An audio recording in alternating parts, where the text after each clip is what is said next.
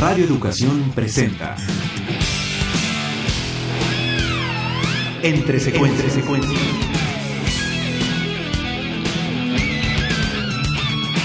Sucesiones de imágenes que marcan tu vida y que pueblan el inconsciente cinéfilo.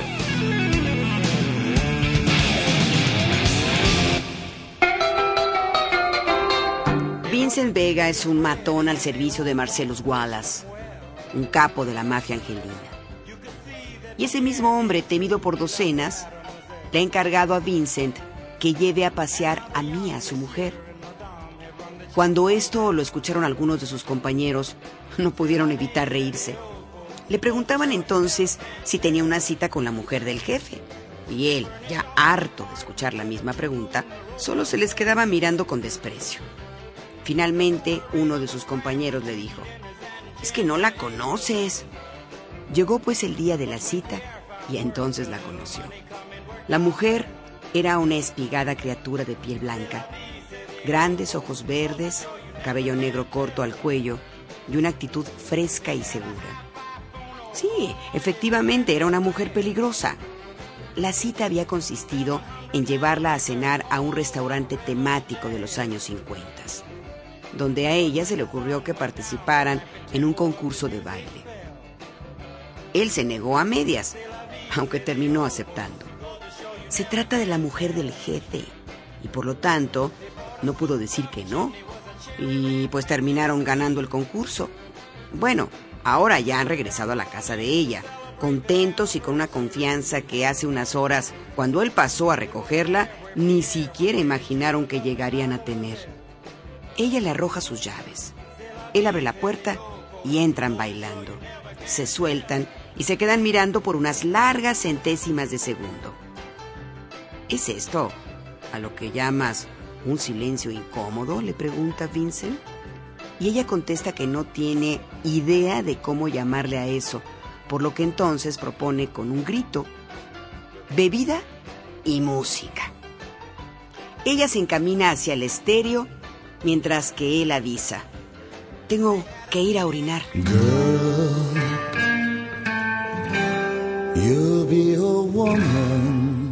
Play a la música. Y por las bocinas se escucha la voz de Neil Diamond interpretar Girl, You Be a Woman Soon. Mientras la música invade el lugar y ella baila y canta, Vincent interpreta un monólogo frente al espejo del baño. Una copa y se acabó. No hay que ser rudo. Tómate tu copa, pero rápido. Di buenas noches y vete a tu casa.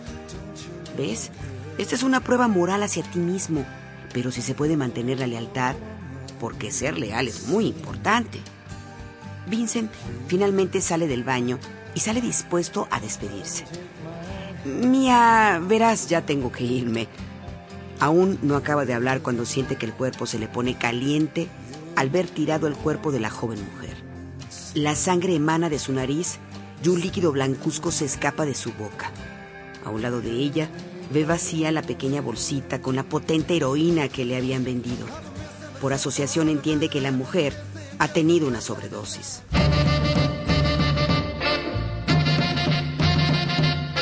¡Oh, Jesus fucking Christ! Grita y la levanta y lleva hacia el carro. Vincent va maldiciendo y sudando adrenalina. Le marca Lance, su dealer, el mismo que le vendió la droga. El teléfono suena y suena y suena. Parece que esa noche los segundos son eternos. Cuando finalmente Lance contesta, Vincent ya ni siquiera pregunta, le avisa que llegará a su casa con una mujer que acaba de sufrir una sobredosis y que esté listo. Lance, por supuesto, se niega a ayudar, pero no ha terminado de renegar cuando Vincent ya se ha estacionado aparatosamente afuera de su casa y le dice que se trata de la mujer de Marcellus Wallace, por lo que no puede negarse.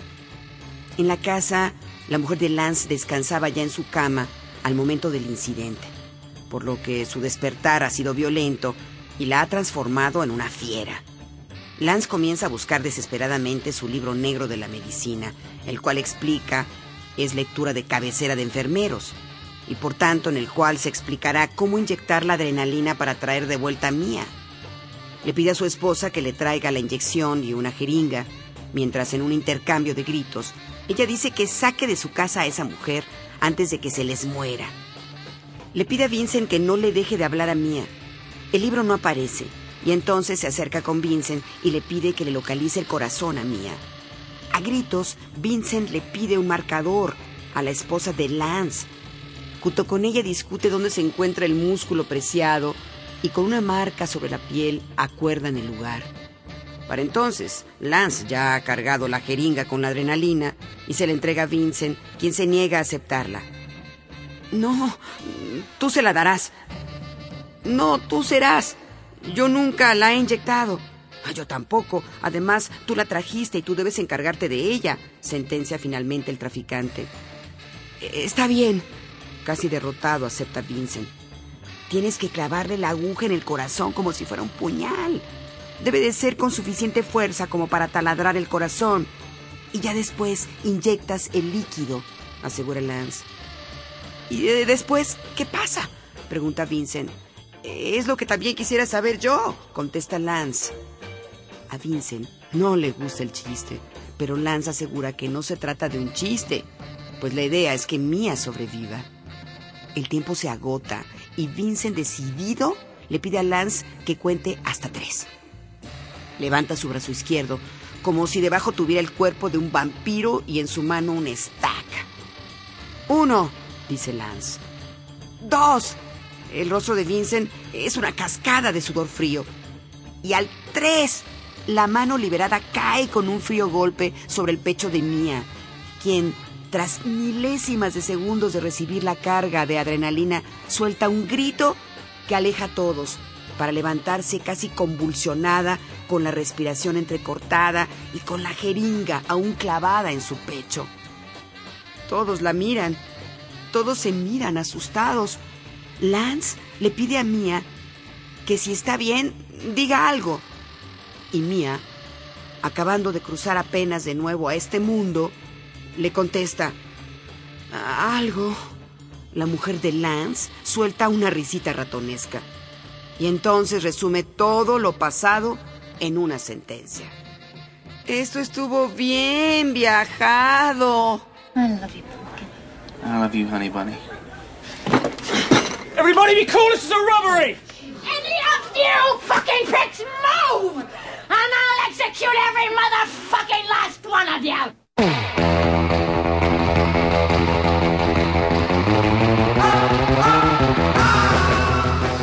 Amado y odiado, admirado tanto por cinéfilos villamelones como por iniciados, el cineasta estadounidense Quentin Tarantino es tal vez el último gran autor fílmico surgido del vecino país durante el siglo XX.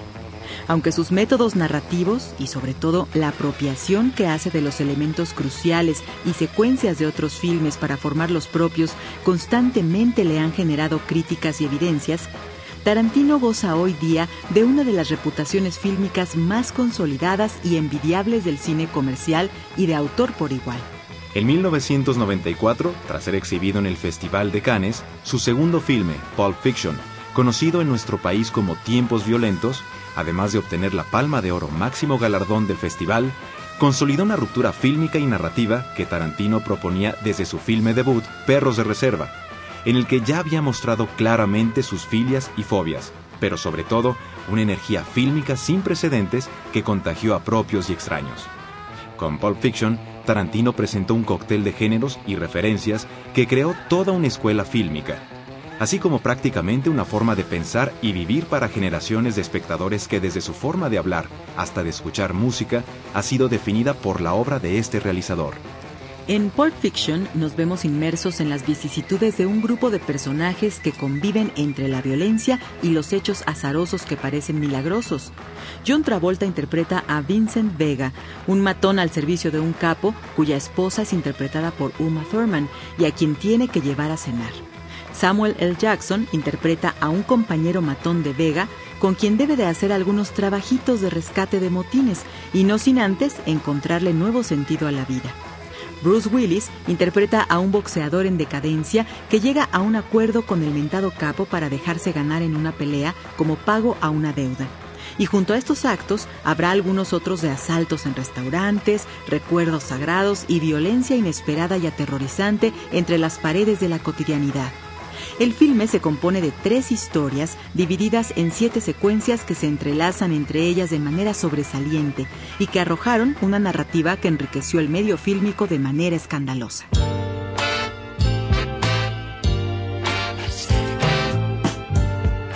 La peculiar forma de Pulp Fiction está dada por muchas de las pasiones de Tarantino.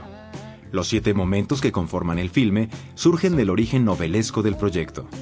Inicialmente Tarantino tenía pensado escribir una novela inspirada en la literatura pulp, policíaca, de los años 40, específicamente en Black Mask, una de las antologías de aquellos años. Sobre esto explicó Tarantino en una entrevista concedida en 1995 a la revista Dirigido por. Inicialmente la idea de esta película era la de realizar una especie de antología del crimen, algo que no se había visto hasta ahora, tal como ocurría en la revista Black Mask, donde se presentaban una serie de casos o historias por separado. Luego, a medida que fue avanzando el proyecto, me pareció mucho más interesante el solapar las historias, hacer que los personajes entraran y salieran, de tal forma que los espectadores no tuvieran la sensación de haber visto tres o cuatro películas o historias diferentes, sino una sola historia en la cual los personajes iban y venían. Otro aspecto que me interesaba mucho era partir de historias que resultaban conocidas, en la línea de las tantas veces publicadas en Black Mask, que podía haberse escrito con los ojos cerrados, porque versiones de historias de ese tipo, como la del boxeador que debe amañar un combate, pero al final no lo hace, o el triángulo amoroso, son muy conocidas y hay cientos o miles de versiones. Pero lo que yo quería era partir desde este punto clásico, por decirlo de una forma, y llevar a los personajes hasta un punto donde nunca nadie los había llevado, llevarlos a la luna, hasta lo inesperado. Pulp Fiction fue producida por Miramax, la primera realizada por esta productora tras ser adquirida por los estudios Disney. Cinco de los ocho millones y medio de dólares concedidos para producir el filme se utilizaron para pagarle al elenco, conformado por actores de renombre, y varios de los cuales aceptaron salarios por debajo de su línea en un gesto que demostraba su interés en la historia y su confianza de que sería un filme importante. Bruce Willis revitalizó un tanto su carrera y John Travolta casi revivió de entre los muertos con una actuación que le ganó inclusive una nominación al Oscar. De igual forma, las actuaciones de Uma Thurman y Samuel L. Jackson se han convertido en canónicas del cine contemporáneo, y la participación de actores como Christopher Walken, Tim Roth, María de Medeiros y Harvey Keitel son recordadas por su peculiaridad. Quentin Tarantino no tuvo estudios formales de cine, y en general fue un mal estudiante, aunque desde chico supo todo acerca del cine. Estudió cine directamente de la obra de los grandes cineastas en las salas de cine y a través del televisor y la videocasetera en su casa. Ya después, una estancia como dependiente de un videoclub le ganó una reputación como una enciclopedia fílmica humana. Sin embargo, su conocimiento e interés ya estaban dados, y de forma independiente decidió realizar un primer filme de forma totalmente amateur, My Best Friend's Birthday, cuyas carencias y errores le mostraron lo que debía y no hacerse en una filmación, además de inyectarle la energía suficiente para construir perros de reserva. Ya desde Perros de Reserva, la cleptomanía fílmica de Tarantino fue clara y evidenciada. Este filme es prácticamente una versión más estilizada y espectacular del filme hongkonés Ciudad en Llamas, dirigido por Ringo Lam en 1987. Y todos sus filmes se deben en secuencias y en inspiración a la obra de cineastas tan disímbolos como apasionantes, como Howard Hawks, Brian De Palma, Sergio Leone, John Woo, Jean-Luc Godard, Jean-Pierre Melville, Martin Scorsese y Ross Meyer, entre otros. Con Tarantino, la cita textual se ha transformado en apropiación descarada, aunque hecha con un estilo, oficio, pasión y originalidad que, por extraño que esto se escuche, le ha generado más adeptos que detractores. Y así como en la imagen y la narrativa, Tarantino igualmente ha sabido revolucionar el score fílmico en base al reciclaje del rock and roll vintage. Y el soundtrack de Pulp Fiction es prueba clara de ello haciendo escuela y convirtiéndose en uno de los más vendidos en la historia, con intérpretes como Al Green, and the Gang, Neil Diamond y The Tornados, entre otros. Para cerrar esta emisión de Entre Secuencias y la serie misma, los dejamos con el tema Surf Rider, de la banda The Lively Ones, perteneciente al soundtrack de este filme. y todo un clásico ya a partir del mismo.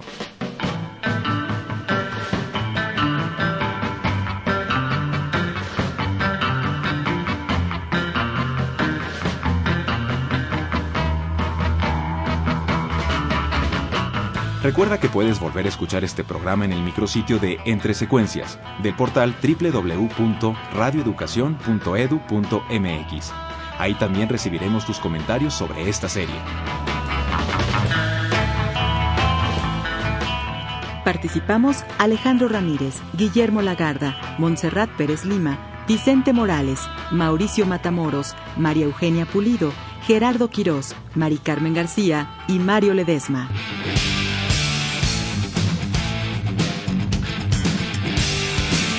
Radio Educación presentó Entre secuencias.